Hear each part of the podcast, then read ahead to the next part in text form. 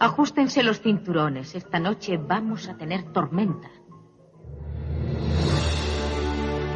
Habría muerto si tú no hubieras venido. Y que todavía me quieres como yo te quiero a ti. Te quiero como tú me quieres a mí. Adiós pongo por testigo que jamás volveré a pasar hambre. ¡Estela! ¡Estela! Ah, soy un hombre. Bueno, nadie es perfecto. Escúchame. Has estado soñando.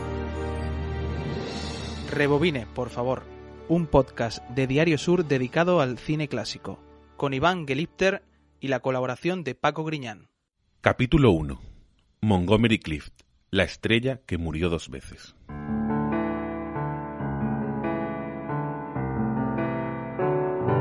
El 12 de mayo de 1956 fue el día en el que Montgomery Clift perdió la vida por primera vez. Un terrible accidente de coche le destrozó la cara y el cuerpo, y solo la astucia y la valentía de Elizabeth Taylor permitió que el actor tuviera, al contrario que su amigo James Dean unos meses antes, una prórroga de 10 años. Casi 10 años más tarde, el 23 de julio de 1966, fue la segunda vez que la estrella de Hollywood murió, pero esta vez fue debido a las complicaciones de salud derivadas de los excesos de alcohol y pastillas que precisamente se habían multiplicado tras el accidente. Esa misma noche, su último novio le recordó que emitían en la televisión Vidas Rebeldes, el western crepuscular de John Huston en el que el actor compartía escena con Marilyn Monroe y Clark Gable justo antes de que murieran. Ella un año después y Clark Gable apenas unos días después de acabar el rodaje. No, en absoluto quiero verla, le contestó Clift justo antes de meterse en la cama para no levantarse jamás.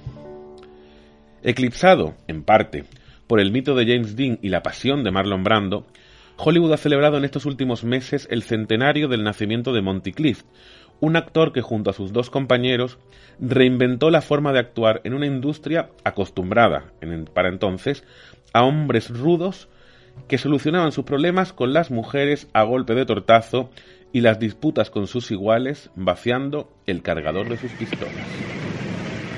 Vamos, pruébela. Eh, es muy buena. Eh, eh, y esta también.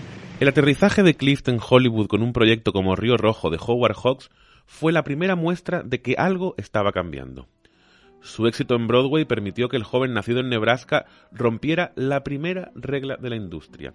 Se negó a firmar un contrato de larga duración con alguna productora, lo que abrió la puerta a que otros como él a partir de entonces rechazaran estas condiciones leoninas hasta acabar con una tradición, por así decirlo, terrible para los intérpretes.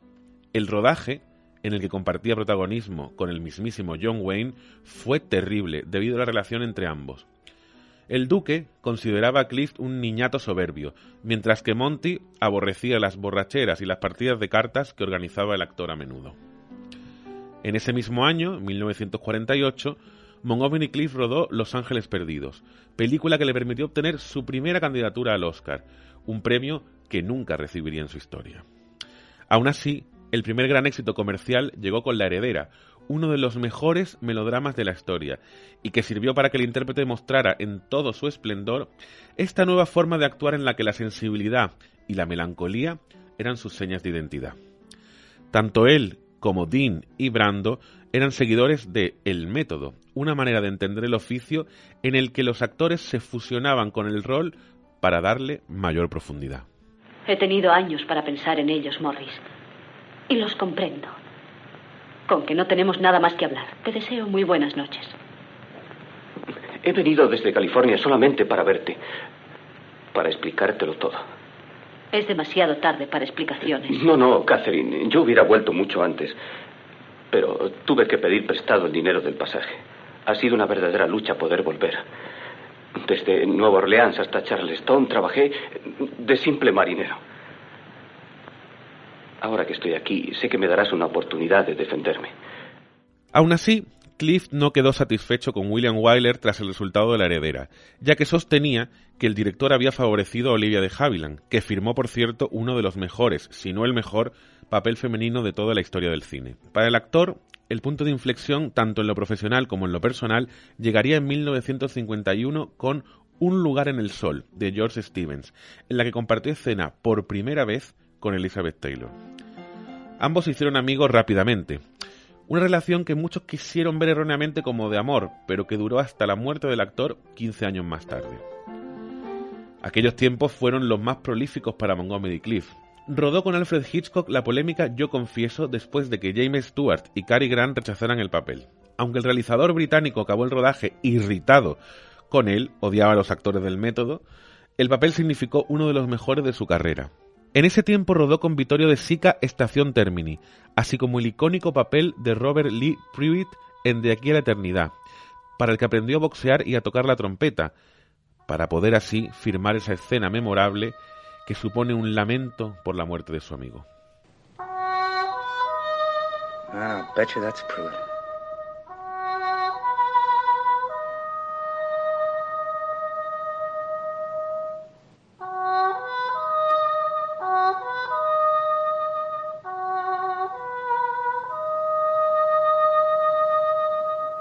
Ya entonces, Monty Clift acumulaba problemas con el alcohol y las pastillas, aunque nada comparable con lo que sucedió aquella noche de mayo de 1956.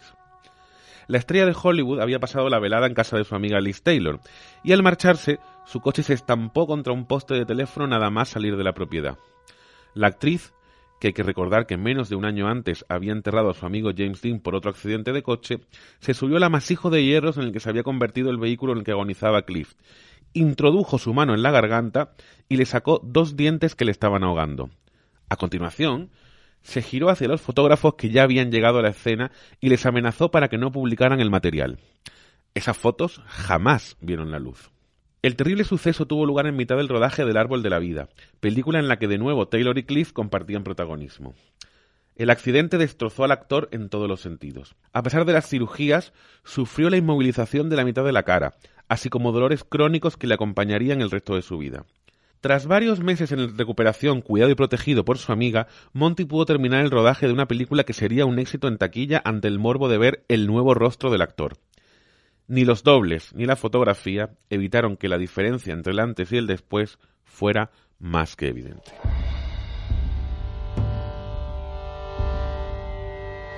Desde el accidente en adelante, la carrera y la vida de Cliff tomaron caminos completamente diferentes. Como intérprete, esos 10 años de vida extra le permitieron rodar grandes papeles, algunos de los mejores de su vida, pero en lo personal cayó en un profundo agujero negro de excesos producidos para contener el dolor. Uno de los que mejor definió aquel periodo fue su profesor de teatro Robert Louis, que dijo aquello, aquella famosa frase que ya se hizo famosa, de que la vida de Clift, desde el accidente hasta su muerte, había sido el suicidio más largo en la historia de Hollywood. De esos años destacan películas como De repente el último verano, el filme de Joseph Mankiewicz en el que de nuevo compartía escena con Liz Taylor. El director, hastiado de la actitud del actor, al que le, costaba mm, recordar las frases, quiso sustituirlo, pero tanto Taylor como su otra compañera, Catherine Hepburn, se negaron de forma rotunda. Aunque evitaron el despido, Mankiewicz le trató muy mal durante todo el rodaje, razón por la que Hepburn, al acabarlo, escupió a la cara del director. Pero aún le quedaban a Montgomery Cliff un par de momentos dignos de la estrella que era. Liebre. Liebre. Cazador. Ya estaban de acuerdo cuando... Cuando me hicieron entrar en el tribunal, ya estaban de acuerdo. Ya estaban de acuerdo. Me metieron en el hospital. Igual que un criminal. Nada pude decir, nada pude hacer. Tuve que... que quedarme allí. ¿Qué dicen de mi madre? Era una mujer una sirvienta que trabajaba sin descanso, una mujer muy trabajadora y no está bien. No está bien lo que dicen de ella. Por Vencedores o Vencidos, de 1961, obtuvo su última nominación al Oscar, aunque su papel de apenas siete minutos no tenía nada que ver con lo que se había escrito. Ante la imposibilidad de memorizarlo, Stanley Kramer le pidió que dijera cualquier cosa. El resultado fue algo tan genial como inesperado, porque el rol que tenía que interpretar era el de un hombre destrozado por la tortura, algo que solo con mirarle se podía apreciar en su rostro. No hay que esperar algo para ser humano. No ha sentido usted nada por nadie en toda su vida. Solo sabe lamentarse. Podría aniquilar el mundo y solo sentiría compasión por sí mismo. Es vieja. Por lo menos tendrá 15 años. No resistiría un invierno. El último filme de Cliff fue Freud, Pasión Secreta, también de John Huston. Pero el canto del cisne ocurrió en 1961 con Vidas Rebeldes. Clark Gable murió unos días después de acabar el rodaje y Marilyn Monroe unos meses después. En realidad, la película de Houston fue la despedida de tres iconos maltratados por la vida, el alcohol y las pastillas. Pero así les tocó vivir, como Pierce, el propio personaje de Monty en la película, que lo deja todo dicho con una sola frase. Oye, entra y tráeme una botella de whisky para mantenerme preparado para el rodeo.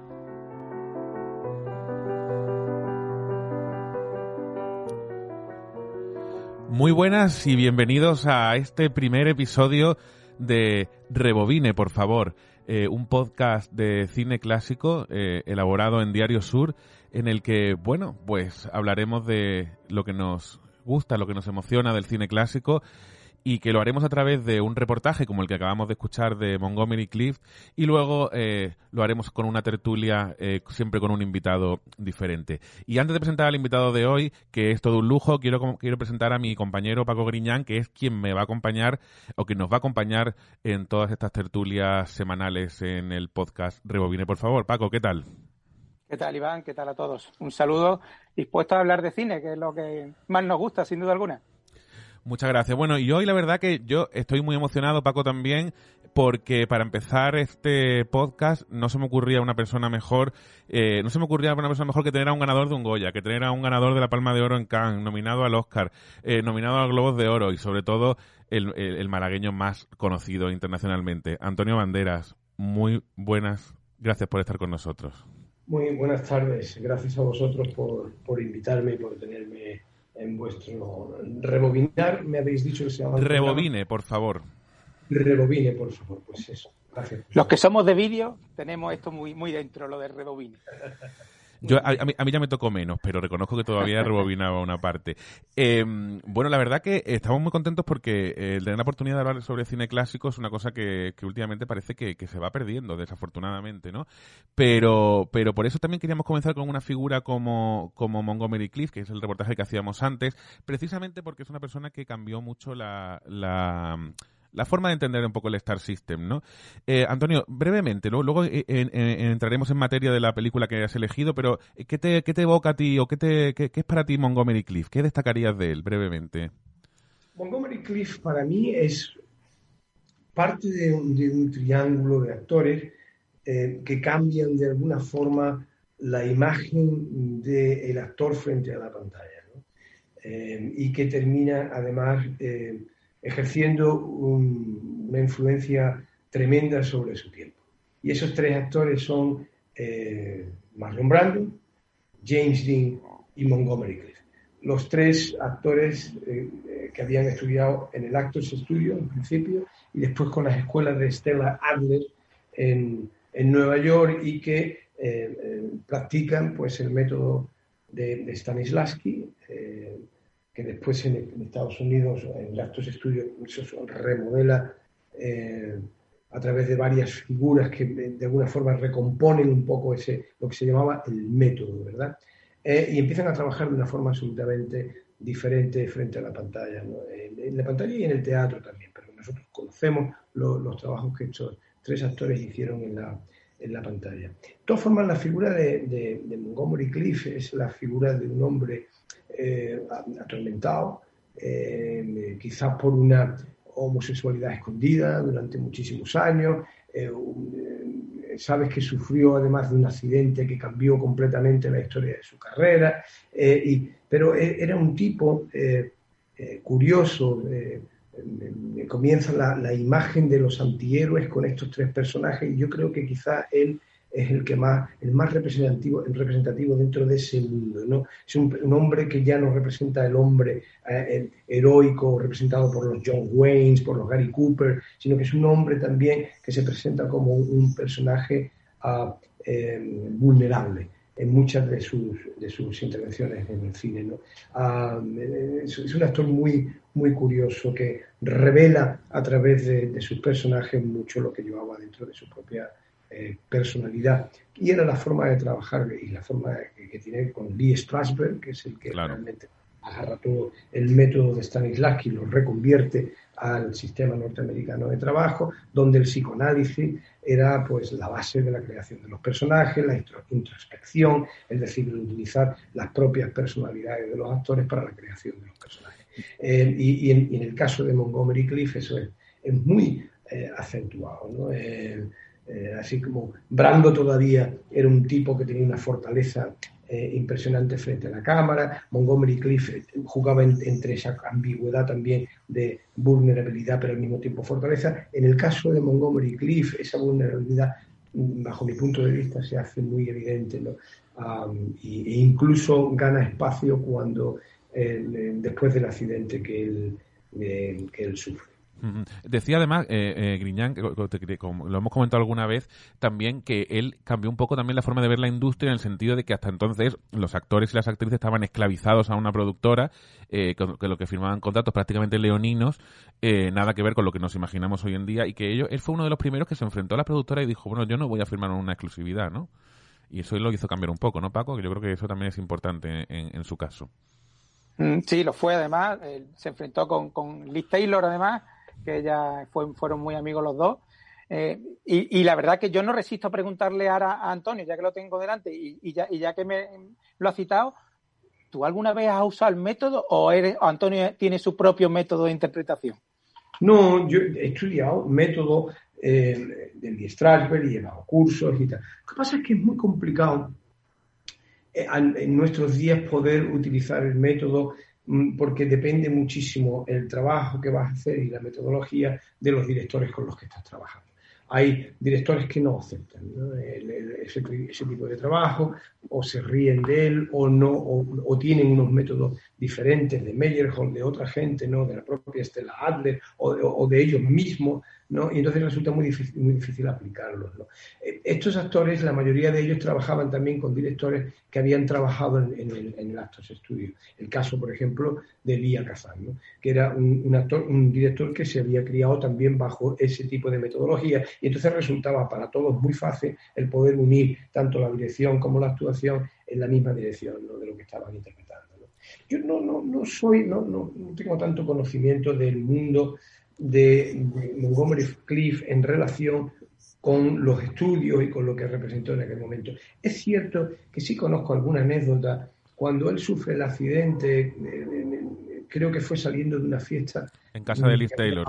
Elizabeth Taylor. Mm. Creo que la propia Elizabeth Taylor se, se acercó a donde se había producido el accidente y se enfrentó a la prensa que estaban tratando de hacerle fotos. Incluso más, Antonio, le, le, abrió la boca porque se estaba atragantando con dos dientes y con su propia mano le sacó los dientes, consiguió que respirara, se giró a los periodistas que estaban ahí haciéndole fotos y les dijo que si alguno de ellos... No, nunca más la iban a volver a ver. Exactamente, y nunca jamás se publicó ninguna foto de, de, ese accidente. Montgomery Cliff eh, herido. Sí, ella ahí sacó la leona que esta mujer llevaba llevaba dentro, ¿no? Y se enfrentó a un mundo que en aquel momento ya era muy poderoso, ¿no? Había personajes, eh, personajes como Eda Gabler, eh, que eran temidísimos por los actores de, los años 50. Era Hopper, por ejemplo. esta mujer lo que decía iba a misa, entonces había que tener mucho cuidado con... Eh, y, había un cierto culto ¿no? hacia, hacia esa, esos personajes como Eda Gabler, que de alguna forma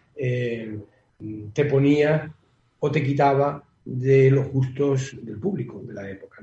Eh, ahí fue muy valiente. Lo que sí yo sí tengo eh, una cierta relación con ese mundo a través de la que fue mi suegra, eh, de Tipi, de Tipi Hedren, que sí me, me cuenta historias, me contaba historias del, Hollywood leonino que existía en una época donde realmente los fichajes que hacían de actores eran hoy en día serían impensables. ¿no? El sometimiento que tenían los actores a las industrias cinematográficas de la época en Hollywood eh, era literalmente, eh, hoy en día sería literalmente ilegal. Eh, el uso que hacían de la imagen de los actores y una serie de cosas, ¿no? Y contratos además por un montón de años donde no te podías salir, ¿no? en las cateras de, de abogados que te ponían encima los estudios y esos préstamos que se hacían entre unos estudios y otros no que parecía mercancía más que más que personas. Y, los actores en aquellos momentos eran productos intercambiables de alguna forma. Y, surgen estudios creados por los mismos actores tratando de, de, escapar de todo eso como United Artists. Con Charles Chaplin. sí sí lo, lo, lo, inventan los propios actores tratando de escapar de, la dictadura del Hollywood de la época bueno, vamos a escuchar un corte de, de la película que has elegido. Vamos a escuchar el corte y ahora nos cuentas por qué estamos hablando de esta película. Muy bien.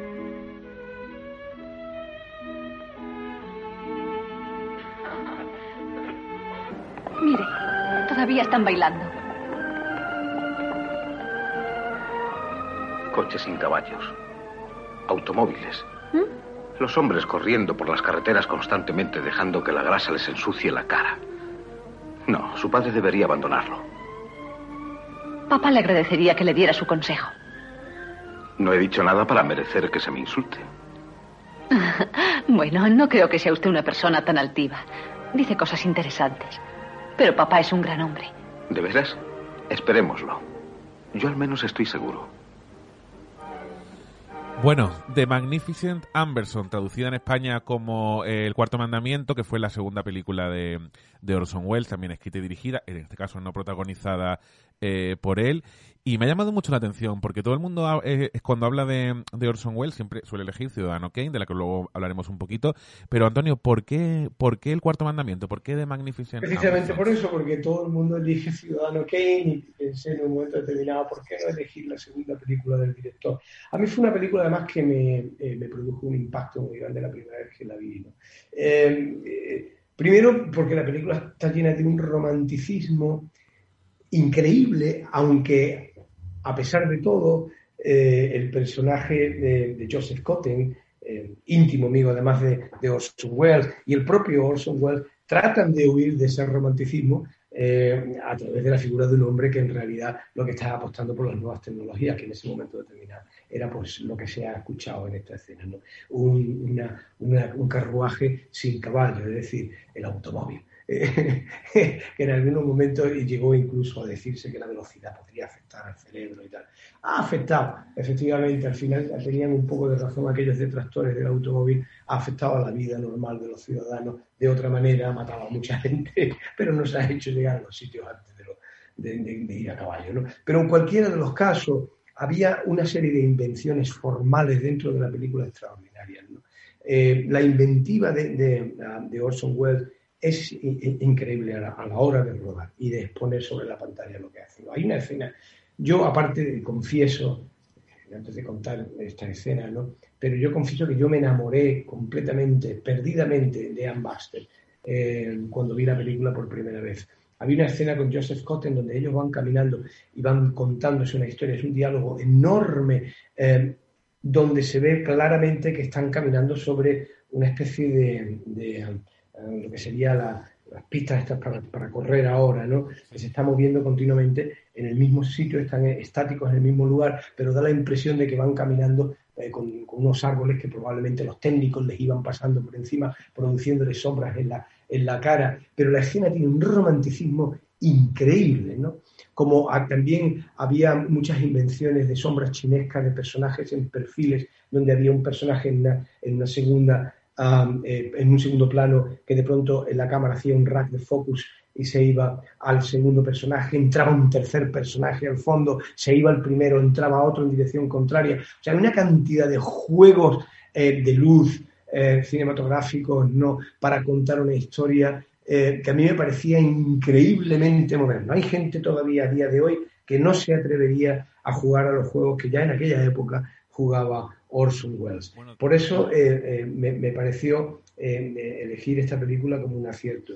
Hay además algo de una añoranza hacia un mundo perdido que a pesar de no haberlo vivido nosotros, te lo plantea tan bonito dentro de la película que tú quieres vivirlo. Recuerdo que hay un accidente de coche en un momento determinado donde no se produce, ellos se ríen, caen sobre la nieve y entonces pasa el coche de caballo como en una competición que se establece entre el automóvil y, la forma de movilidad que tenía la gente antigua con un caballo tirando de un, trineo, básicamente, ¿no? donde van los dos personajes que se ríen y se saludan, eh, eh, ese juego entre lo, moderno y lo que viene, eh, casi amable todavía en ese momento, que que, te toca el corazón, ¿no? Que es muy bello, ¿no? Ver como de pronto esa ciudad tan bella donde todos se conocían, donde efectivamente existen un montón de pasiones cruzadas y de historias, eh, que no se llega, un matrimonio que nunca se llega a producir, un matrimonio que en un momento determinado no se tenía que haber producido y se produce, eh, un niño malcriado en un momento determinado al que nadie quiere y que abusa de la gente constantemente. O sea, eso existe ya en ese mundo antiguo que no se nos presenta, pero hay algo en ese mundo que uno quiere, quiere eh, conservar de alguna manera, ¿no? Al mismo tiempo que el personaje de Cotten va presentando pues, el futuro y viene con él todo arrogante, ¿no? De alguna manera. Eh, plantándole cara a aquello que deja detrás. No sé, la película, eh, a, través de la historia de una familia, de las circunstancias de esta familia, nos habla de la vida de una forma extraordinaria. Mira, precisamente, Antonio, hablabas de, eso, de la modernidad, en la parte que tiene que ver con el coche, con la invención del coche, con el, tema del coche de caballo, y tenemos un corte eh, que yo creo que es un diálogo que ejemplifica eh, exactamente a lo que te estás refiriendo. Vamos a escucharlo. Los automóviles. Los automóviles no son más que una molestia inútil. ¿Qué es lo que has dicho, George? Que nunca serán más que una molestia. Y se podían haber ahorrado el invento. Repito que no son más que una molestia inútil. Naturalmente olvidas que el señor Morgan los fabrica y que también ha participado en su invención. Si no fueras tan insensato, podría pensar que has querido ofenderle. No estoy seguro de que George se equivoque sobre el automóvil. A pesar de toda su velocidad, puede significar un paso atrás en la civilización. Es posible que no aumente la belleza del mundo en la nobleza de las almas. No estoy seguro. Pero el automóvil ha llegado. Y casi todas las cosas van a ser diferentes por todo lo que nos traen. Por su causa cambiarán las guerras y cambiará la paz.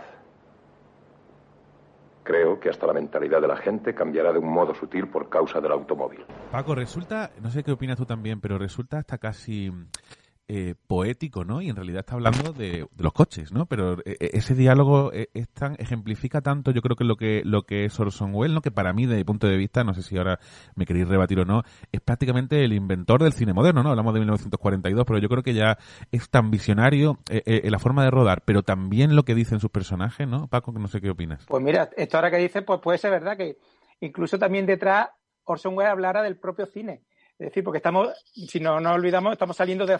El sonoro había llegado solo hace 10 años. Dicen que el, que, el sonoro ya se terminó de inventar con Ciudadano Kane, ¿no?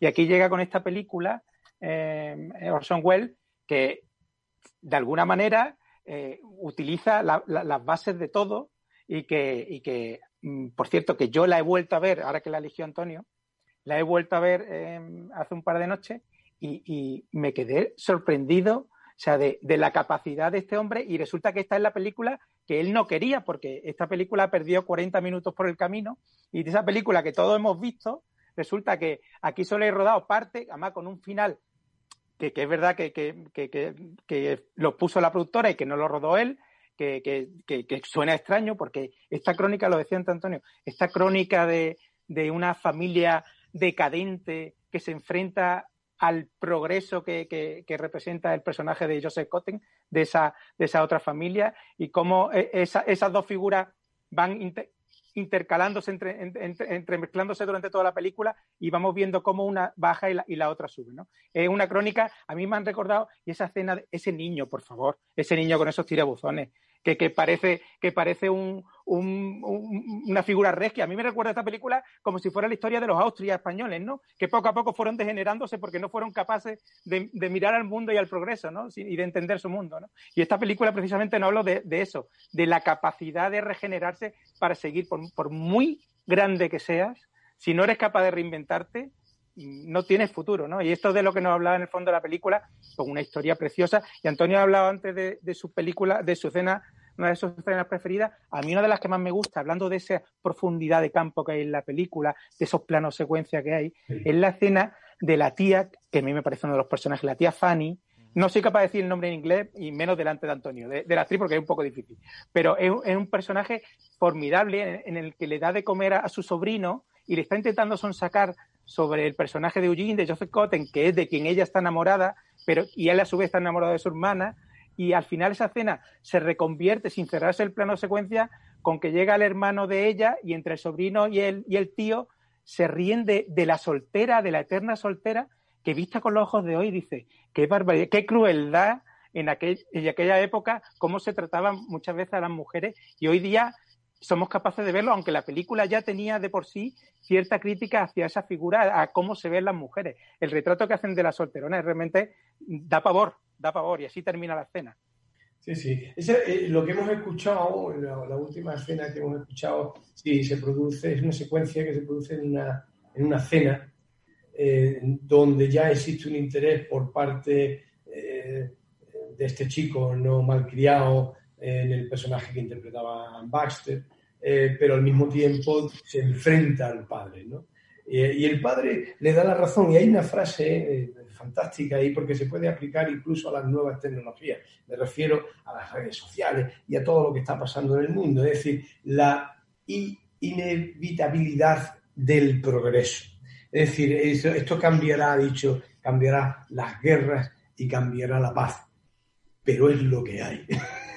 es inevitable, no se puede evitar. Es decir, esto ya ha llegado y entonces yo estoy metido en ese negocio como podría estar metido en otro, pero si que yo esté o no esté en ese negocio, eso es eh, eh, no, tiene importancia de ningún tipo. Lo que sí tiene importancia es que esto ha llegado para quedarse. Pues lo mismo nos está pasando ahora, ¿no? Eh, esa visión de alguna forma iluminada de Orson Welles es extraordinaria prácticamente en toda su obra, porque también se producía en Ciudadano Kane, que inevitablemente hay que hablar, ¿no? Eh, Ciudadano Kane ahora mismo tiene muchísima mm, mm, eh, más fuerza incluso que cuando se estrena, ¿no? Eh, el poder de la media, ¿no? De lo que, el poder de la manipulación desde el, propio poder, ¿no? que ejerce no ya la prensa, en aquel momento era la prensa, pero eh, eh, en estos momentos son las redes sociales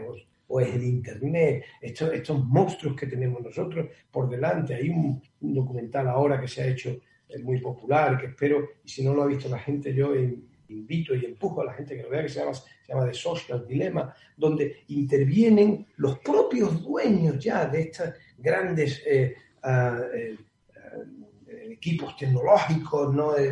Twitter, Facebook, Instagram, todas, todas estas empresas eh, enormes, ¿no? Eh, y, te advierten, le advierten al público y piden, por favor, a los políticos que regulen. Por favor, regulen el monstruo que hemos creado, porque nosotros lo creamos con una idea romántica de comunicación entre las personas, pero se ha convertido en tal medio de manipulación que estamos acojonados con ello. Por favor, regulen. ¿Por qué no se regula? Porque a los políticos un medio de manipulación les viene como, vamos, es perfecto. Vamos a aprovechar, ahora que estamos hablando de precisamente de Ciudadano Kane, vamos a escuchar un, corte de Ciudadano Kane y, ahora, y ahora os, a, la vuelta os voy a abrir un pequeño debate de actualidad sobre Ciudadano Kane, a ver por dónde respiráis cada uno. Vamos a escuchar ese corte.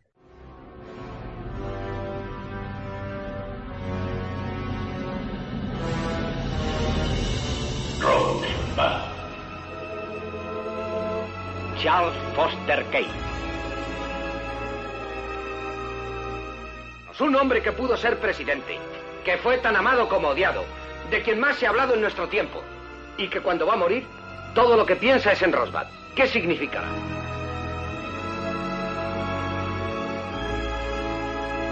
Directores de la biblioteca Thatcher me encargan que vuelva a recordarle las condiciones bajo las cuales se le autoriza examinar las memorias inéditas del señor Thatcher. La recuerdo. Se hará exactamente lo que le he dicho al señor Thatcher.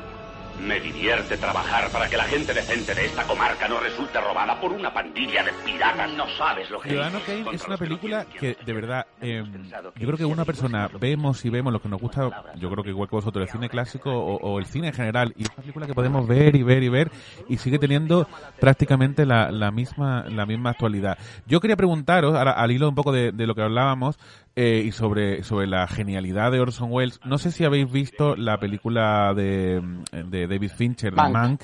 Eh, que habla precisamente sobre, sobre este trabajo de, de escritura del guion, donde sorprendentemente, por lo menos para, desde mi punto de vista, sé, sé que siempre ha habido cierta polémica con quién había escrito realmente el guion, pero la película deja caer un poco que el guion es una, prácticamente una obra de, de Herman Mankiewicz, del hermano de, de Joseph Eh, Mankiewicz.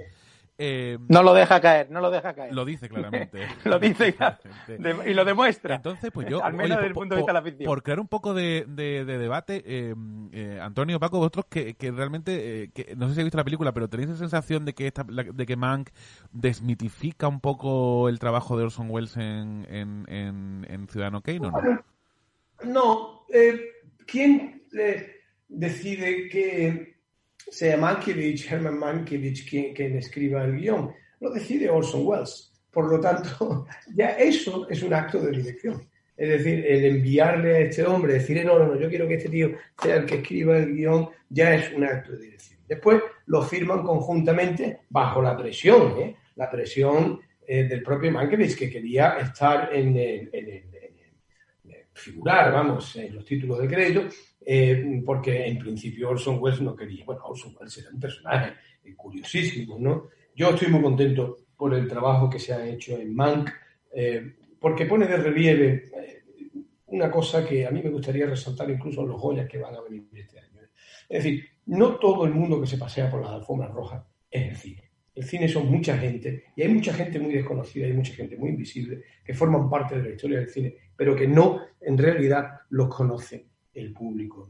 Eh, en el caso de Mankiewicz, eh, yo creo que la, la historia después le hizo justicia. Lógicamente se ve incluso en la propia película que termina recibiendo su Oscar y, eh, a través de la televisión en el momento, de unas grabaciones que se hacían pues, agradeciéndolo y tal. Pero esta película además tiene para mí un, un carácter muy especial porque es mi amigo Gary Oldman el que interpreta el personaje. Está magnífico, ¿eh? Para mí, es, para mí es la película del año por ahora, ¿eh? Te lo tengo que decir, ¿eh? Trabajamos juntos con, eh, el año pasado haciendo la película de Laundromat con Meryl Streep y, eh, y Soderbergh y a lo mejor probablemente yo creo que tiene grandes papeletas para ganar un segundo Oscar este año. Yo creo que su trabajo es maravilloso en la película, está estupendo eh, y espero que, que así sea. Pero efectivamente revela lo que ha pasado durante muchísimos años en Hollywood, es decir, los grandes, muchos, muchos grandes escritores escribían para el cine, ¿no? Eh, de algunos se conocía, de otros no. Truman Capote escribía para el cine. Era una época donde realmente los, los grandes novelistas, la gente de muchísimo nombre, ¿no? Estaba escribiendo guiones para los estudios hollywoodienses. Y se nota, se nota mucho, sobre todo en los diálogos. Los diálogos de, de esa época eran, eh, eran maravillosos. El Ciudadano Kane, eh, efectivamente, como tú has dicho antes, anticipa un poco la propia historia de lo que ha pasado con los medios de comunicación y con el poder de influencia que estos tienen sobre la vida de los ciudadanos y sobre la política en, en líneas generales. ¿no? Eh, y eso es un peligro que acabamos de ver. Hemos empezado un, un año fuertecillo, ¿no? Con, con la toma del Congreso norteamericano y se produce en realidad esa toma por la utilización de estos medios de, ya no de comunicación, sino o de comunicación entre masas, en este caso por las redes sociales. Es decir, la gran mentira del señor Trump se hace eh, poderosísima a través de Twitter. Esa es la verdad. Ahora Twitter es el que echa atrás, le corta la cuenta, pero eh, eh, se puede, eso es lo que se llama ahora los fake news, es tremendamente peligroso y además juega en ambas direcciones, de un lado para otro. Es decir, las, las mentiras van rebotando de un lado a otro y es muy difícil, en realidad, en estos momentos saber quién está diciendo la verdad. Bueno, pues eso ya lo anticipaba de alguna forma el señor Orson Welles. La verdad que está bien visto porque Ciudadano Kane, el personaje que está detrás es William Randolph Hearst, que es el hombre que, que era gran magnate de los periódicos, que aunque en la película Man te cuenta su época de decadencia, pero fue capaz de, de, hacer una guerra contra España, por ejemplo, ¿no? O sea, que una de las cosas en la que él estuvo detrás. De hecho, ¿no? Paco, perdona que te interrumpo un segundo, es que a mí yo tengo la ¿Sí? sensación al ver Mank, porque al ver Mank he vuelto a ver otra vez por decimonovena vez Ciudadano Kane, y tengo la Ciudadano sensación Kane. de estar viviendo como una especie de metacine dentro del metacine, dentro del metacine, que, que se forma todo como una especie de espiral temporal y, y- y de los hechos, ¿no? De, de un personaje Pero muy bien que hecho, se ¿eh? porque una yo cosa. también tengo que decir Mm. que Mank es una de las películas del año, sin duda. Yo, yo la he disfrutado. Es una película no solo para cinéfilos. Yo creo que es una película que además ama el cine y, y te, lo- y te- y te lo presenta de una manera que, si quieres, de manera entretenida. Encima, con personajes formidables.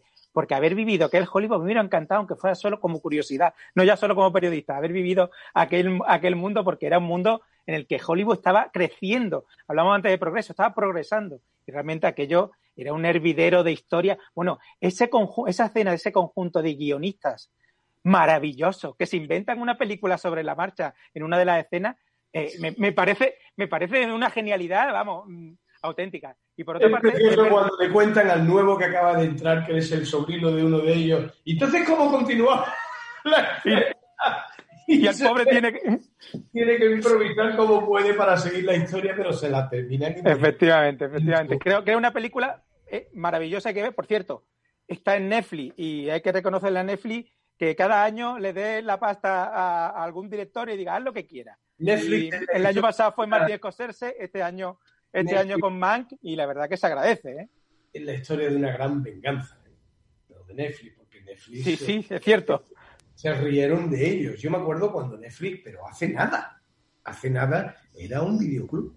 Sí. que nos mandaba en, en Los Ángeles, yo me acuerdo que era muy eh, interesante porque te mandaban como los menús de los restaurantes, los recibíamos ahí en casa y decíamos, de acuerdo con Melanie, vamos a ordenar esta, esta y esta película. Entonces llamabas y te la traían a casa, unos sobrecitos que ponía Netflix, ¿eh? te las dejaban allí, y los venía un chico con una motito, se llevaba la película y se acabó. Eso es lo que era, era un videoclub en lo que se ha convertido y ahora mismo lo que está ocurriendo es que está haciendo más cine que los grandes estudios. Incluso está diciendo un momento, ahora vamos a hacer cine de verdad. y se han Cierto. puesto a hacer cine de verdad y se convierte en una amenaza tremenda. Es cierto que hay algo triste detrás de toda esta historia. Y es que, y, y sobre todo las personas que tenemos un cierto romanticismo con lo que ha sido el cine. Es decir, el cine en sala. Eso es lo, lo único que yo he hecho en falta en las producciones de Netflix, que ya prá- prácticamente pasan directamente a la televisión. Ahora parece que ellos quieren optar a los premios de la academia y que estrenan en sala y que no lo hacen como una mentira, sino que van a entrar en salas con una inversión y tal en las salas de exhibición. Yo creo que eh, yo que soy amante del teatro, el cine visto en sala se aproxima mucho al teatro. ¿Por qué? Porque se convierte en un ritual precioso, donde tú ves la película con gente desconocida, lo ves en una sala oscura, lo ves con una pantalla grande en toda la dimensión que tiene eh, la pantalla. Hay algo en ello del ritual que es muy bello, que no debería de perderse. Eh, y tengo la impresión de que Netflix cada vez se va acercando más a esa posibilidad. Por lo menos una parte importante de su producción, lo que ellos consideran películas de arte, ¿eh? plantarlas en las salas de cine para poder jugar el mismo juego que juegan los estudios. Ha habido muchas presiones por parte de los estudios que han considerado, por parte de la propia Academia del Cine Norteamericano o de la Española, o del Festival de Cannes, que no ha permitido a las películas que se hacían en Netflix para la televisión en que pudieran optar a premio o que jugaran en la sección oficial del festival. Eh, y, me parece lógico para aquellos que quieren preservar, digamos, ese romanticismo y ese ritual del que, del que hablo. Yo, sin, sin entrar en que sea nostalgia, yo he disfrutado Mank, pero yo sé que Mank lo habría disfrutado más en el cine, lo confieso. es decir, eh, porque es el, además, tal y como está rodada la película, una película para ver en gran pantalla, porque vuelve a utilizar esos fueras de campo, eh, esa- esas grandes aperturas de zoom que, que utilizaba, hace un Bueno, homenaje yo también al cine de Orson Welles, eso que hablamos antes de que desmitificaba a Orson Welles, pero también le hace un, un- un homenaje. Yo sí creo que la película desmitifica algo a Orson Welles, pero no- igual no era por culpa de Orson Welles, de Orson Welles sino de, de los que hemos venido por detrás siempre señalando que Ciudadano Kane era la obra de una persona. Yo creo que es Cuando una película en la que probablemente es el error, ¿no? de hecho. El, el cine nunca es la obra de una única persona, sino que es de un gran equipo, ¿no? Yo y en este caso yo creo que había un gran director, evidentemente, pero también gente como Herman Mankiewicz, que aunque el famoso, a mí me ha gustado mucho la película porque yo también he descubierto a Herman Mankiewicz, al que conocía, pero no conocía tan de cerca todos conocemos a, su hermano, a, Leo Mankiewicz, pero él era como el tapado y resulta que fue el que introdujo a su otro hermano, que fue el famoso en Hollywood. no me parece una película formidable, por cierto. Lo que iba a decir precisamente era que, una de las cosas que, me ha pasado a mí con esta película, que se, se aprende muchas cosas, pero una de las que ha pasado precisamente es, y lo voy a decir en el primer capítulo del, de, este podcast para que ya quede claro a todos los oyentes, que mi director favorito es Joseph Mankiewicz. Eh, sus películas para mí son las que más me han marcado ¿no? a, a lo largo de la historia. Y he, descubierto en esta película que, que, él es era quien era en parte gracias a su hermano, cosa que yo desconocía realmente, ¿no? Cómo se ve que hay cierto paternalismo en el buen sentido, ¿no? De por parte de su hermano y que yo creo que eso también le ayudó a luego hacer guiones magníficos como el de Valdesnudo, como, en fin, como, como otra serie de, guiones, especialmente de Valdesnudo, que es una película que yo siempre eh, menciono como quizá mi favorita y que tiene mucho que ver. Claro, y, tiene mucho que ver precisamente con, yo creo, con, con, con, con ese, esa influencia que ejerció su hermano eh, encima suya. Es otra cosa que yo no me esperaba aprender al ver, la película de, de Mank. Pero cierto, me hubiera gustado mucho escuchar la opinión de Orson Welles sobre el tema de las plataformas, ¿no? Antonio, justo ese debate que tú habría y que estaba tan presente estos últimos años. Pues yo creo que él, que siempre tuvo problema con todo, se habría tirado de cabeza, vamos, no me cabe la menor duda de que él, por, por encontrar quien le financiara, hubiera sido el primero en la, en la cola de ponerse de las plataformas y seguro que las plataformas lo hubieran contratado también el primero. No me cabe la menor duda, vamos. Lo han hecho grandes del cine como Scorsese. Eh, es decir, cuando la plataforma no te pone condiciones, yo eso lo hablé con, con, Martin en, Los Ángeles. Me decía, mira, Antonio, a mí no me, han, no me han puesto ninguna condición. Me han dado el presupuesto que pedí y me han dicho, usted no necesita ningún consejo nuestro, haga la película que quiere hacer. Y la hizo. Es decir, probablemente eso es lo único que hubiera pedido Orson Welles, que no se metieran en la parte artística de sus películas, que es lo que a él le tocaba. Eh, fíjate que existe, y volviendo de alguna forma a los Magnificent Amberson, es muy curioso, mm, porque eh, Orson Welles defendió mucho y, peleó mucho por el final de, la película que a él le habían quitado. Diciendo que es que habían roto la obra, eh, la, novela, cuando es al revés. Él rompe la novela con un final que él pone absolutamente decadente de la familia, donde vas viendo cómo van cayendo uno detrás del otro, pero esa no es la novela, la novela terminaba como termina la película. Es decir, el estudio recupera el final de la novela, pero él se revela contra el estudio aduciendo que en realidad su final era el de la novela, pero no es verdad no es verdad. La película termina efectivamente como termina la novela. Lo que pasa es que él quería darle a eso otra interpretación y probablemente hubiese tenido todo el derecho de haberlo interpretado de esa manera. Pero eso fue lo que el estudio le quitó. Bueno, antes de ir. cuidado, yo te digo, yo he conocido, eh, tuve la suerte de conocer a Emiliano Piedra, que fue un productor que produjo Orson Welles, el Orson Welles que rodó en España. Parada a medianoche. Sí, y, y, y no vayas, o sea, eh, Orson Welles había que echarle de comer aparte. O sea, eh, había días que se levantaba eufórico y, con la energía puesta y rodaba tres días sin parar, con los extras durmiendo en el suelo, los equipos técnicos en los rincones con los micrófonos, hasta que en la se levantaba todo el mundo a rodar y después había tres días que no rodaba nada. Se quedaba en la cama, pedía langostas con champán por la mañana y no había forma de sacarlo del hotel. O sea, Orson Welles era un personaje totalmente complicado al que había que jugar con él y surfearlo para poder sacarle una película, porque este era un hombre ya y sobre todo en la época en la que ya él llega a España, que ya era un hombre mayor y tal, en donde hacía lo que le salía él las narices.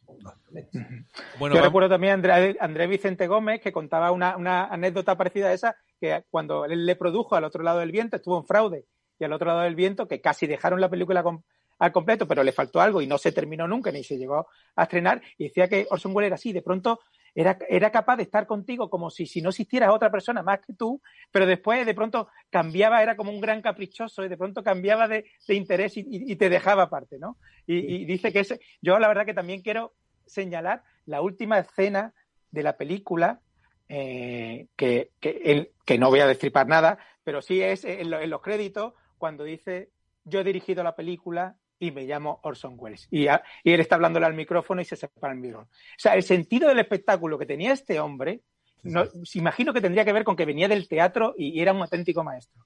Pero lo que fue capaz de hacer en el cine y, y con su propia figura, yo creo que hay pocos que hayan conseguido esa capacidad de repercusión y ese carisma que él tenía. Bueno, empezó en el cine, en el teatro, con la radio porque la con la Guerra de los Mundos fue extraordinaria. Es decir, ese fue realmente el primer gran pelotazo a nivel internacional a donde se escucha el nombre de Orson Welles, es que hizo creer a la sociedad norteamericana de que efectivamente aquella noche estaban siendo invadidos por los extraterrestres. Pues aprovechando, que lo tenemos, Antonio, vamos a escuchar eh, justamente el corte donde interrumpe la programación de, Lo vamos a escuchar en inglés porque no está doblado, lógicamente, pero es que lo has dicho y merece la pena escuchar eso. Vamos a oírlo.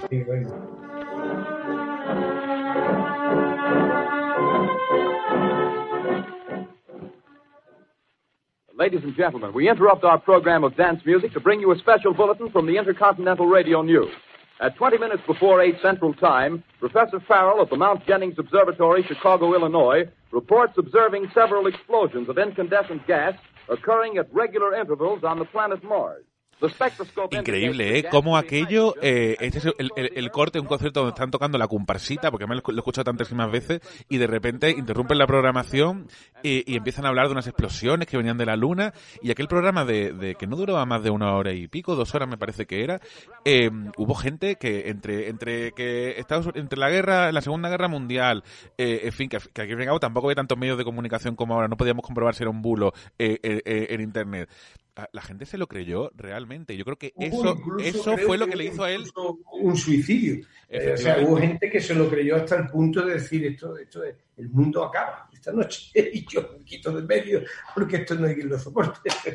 Y gracias a ese trabajo, en el, gracias a eso, que además lo hizo con 22, 23 años, no tenía más, fue eh, lo que hizo que, que, la RKO Pictures pues se fijara, se fijara en él y le, y le hiciera, por cierto, una cosa inaudita en aquellos años, hablando que hablábamos antes de todo el Star System y de las condiciones leoninas, que para, para Ciudadano Kane le dijeron, eh, tome el dinero, de, eh, elija el equipo que usted quiera, elija el presupuesto prácticamente que usted quiera, el guion que quiera y haga lo que a usted le parezca.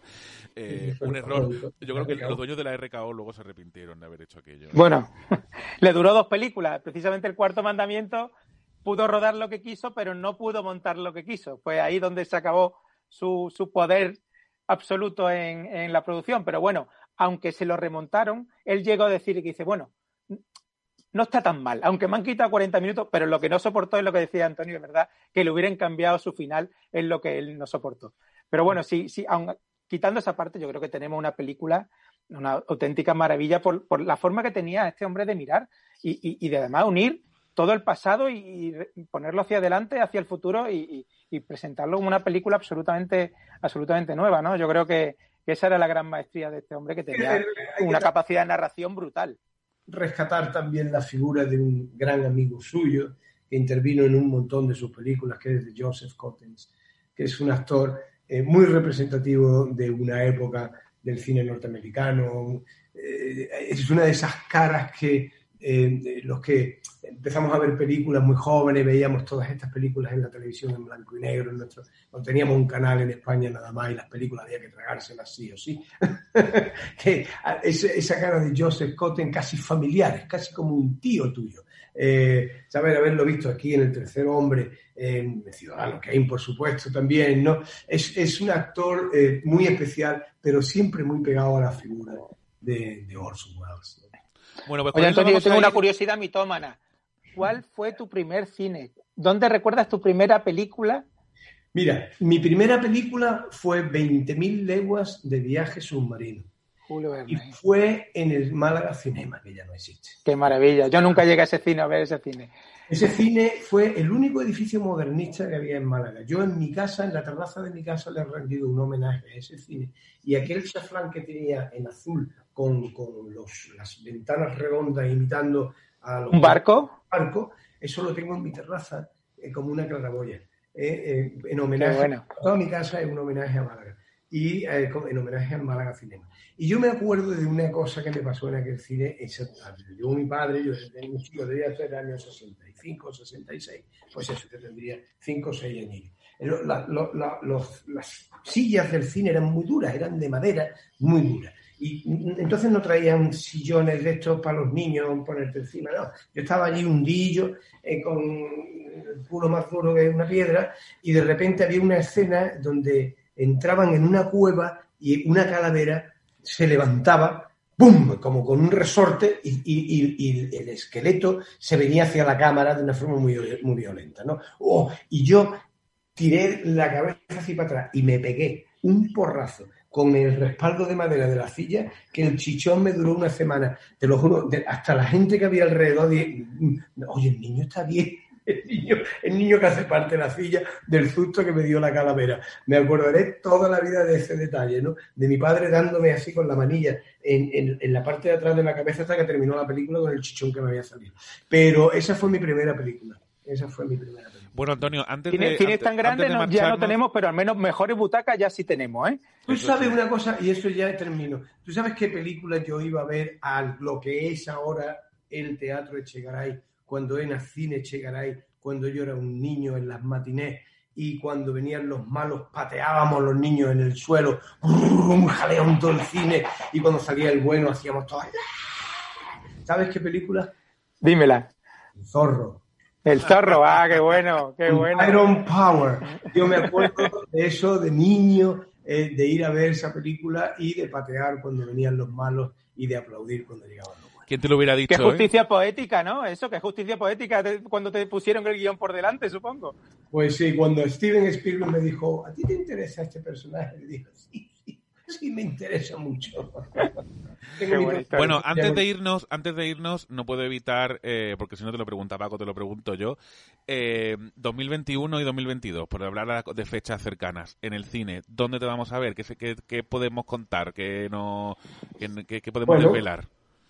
Me vais a ver, mm, en, hay dos películas que he logrado terminar en esta situación tan extraña que estamos viviendo. Una película en la que tengo muchas esperanzas eh, que se llama Competencia Oficial, que he hecho con dos directores argentinos, con Gastón Duprat y Mariano Con. Eh, ellos fueron los que escribieron y dirigieron también eh, Ciudadano Ilustre, que fue una película que pegó un bombazo y que ganó algún... Brutal. Con Oscar Martínez, maravillosa. Y, y, aquí he trabajado con Oscar Martínez, que es un actor argentino maravilloso, maravilloso, ha sido una experiencia trabajar con él estupenda, y con Penélope Cruz, que está, yo creo que es fabulosa la película, eh, y que es la primera vez realmente que trabajamos, porque habíamos hecho dos intervenciones con Almodóvar, pero muy pequeñitas. En, la, en Dolor y Gloria estamos en una escena juntos, pero prácticamente ni nos miramos en la escena final donde ella está en la estación con el niño y yo digo corte, pero no hay interacción entre ambos, y también en un cameo que habíamos hecho en Los Amantes Pasajeros, muy cortito. O sea, es la primera vez que hemos trabajado realmente ha sido en esta película.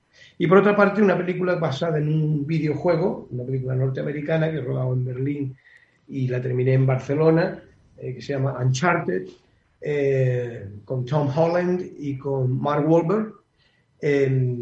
pues es una película basada en este videojuego que es muy popular entre, entre los chavales jóvenes que lo juegan y tal, es un juego de estos de guerras y tal. Ah, y, y, nada, pero el, año que viene viene con mucho teatro. A ver si nos respeta ya y se va la nube negra esta que nos ha caído encima del bicho invisible este. Y podemos abrir el teatro ya por el mes de septiembre-octubre con Company, que es la segunda apuesta fuerte, fuerte de producción del teatro eh, para hacer un musical que yo creo que va a sorprender. Vamos a crear no solamente un musical que para mí es clave en la historia de los musicales y del mundo de Sondheim, que es uno de los grandes, grandes, grandes compositores norteamericanos. Eh, pero vamos a crear un evento, vamos a, transformar completamente el teatro para que el que entre por la puerta de la sala entre directamente en Nueva York. Eh, por lo tanto, va a ser una experiencia solamente entrar en el patio de butaca antes de que comience a sonar la primera nota espectacular, ¿no? Y después vamos a tener, vamos incluso a incrementar el número de músicos porque quiero darle todo el color y la cromática a la música de, de Sondheim, vamos a tener cuerdas, vamos a tener 35 músicos em, y vamos a tener una compañía de gran altura. Me traigo a ocho mujeres que han sido todas primeras figuras en la Gran Vía, todas de ellas, desde Marta Rivera hasta la Luchetti, en fin, son todas grandes, grandes, grandes estrellas del musical. Hemos estado haciendo unos, eh, trabajos, un workshop muy poderoso eh, durante estos meses aquí, eh, viendo mucha gente y, creo que vamos a tener una compañía con muchos músculos para satisfacer a un público exigente. Eso es lo que estamos buscando en estos momentos. Bueno, pues yo... Qué gana de verla ya, ¿eh? Vamos. Desde luego. Pues Antonio, yo te, deseo mucho éxito y sobre todo en nombre de, Diario Sur, en nombre de Paco y mía y de, y de este podcast que empieza hoy de Rebobine, por favor, no puedo más que darte las gracias porque porque por casi apadrinar este primer este, este podcast, apadrinar pues el primer programa eh, y además es un, es un lujazo escucharte hablar de, del cine que tanto conoces, en la parte artística, pero también en la parte eh, formal, con el, conocimiento que también tienes de, de la industria, de las anécdotas. Muchísimas gracias. Eh, Paco, nos vemos en el siguiente. Mm, Más podemos decir que ha sido el podcast que mejor nos lo hemos pasado, ¿eh? sin duda alguna. Desde luego. Hasta el momento. Hasta el momento, el mejor. Pues, eh, yo me quiero despedir con solo con dos apuntes el que quiera ver, porque seguro que la gente está deseando ver el cuarto mandamiento, bueno, pues está disponible en Flixolé, una de las plataformas que, podemos ver aquí en España. Y por otra, si uno ya tienen todavía más necesidad de acercarse a Orson Welles, que sepan que las cenizas están aquí al lado de Orson Welles, están en Ronda, están en, en, la finca de Antonio Ordóñez, en el pozo de entrada. y yo vinieron unos americanos amigos y, me pidieron que, que, tenían que ir a verla, así que y resulta que fuimos a verla y se pueden ver perfectamente. Hay que tener un poco cuidado porque no tiene mucho arcén la, la carretera y es peligrosa. Pero en el pozo de entrada a la finca de Antonio Ordóñez, justo antes de llegar a Ronda, viniendo desde Málaga, está allí la, finca y están allí sus cenizas. Así que se puede charlar o al menos visitar al maestro, el que tenga una mitomanía que, no pueda resistirlo. Y Antonio, muchas gracias por, por eso, apadrinarnos este primer programa que, ya estamos bendecidos. Gracias por hacer programas de cine y por hacer programas culturales. Eso es lo que necesita la gente, realmente. Muchísimas gracias. Y a todos los eh, oyentes, nos vemos en el próximo episodio. Eh, y ya saben, rebobine, por favor.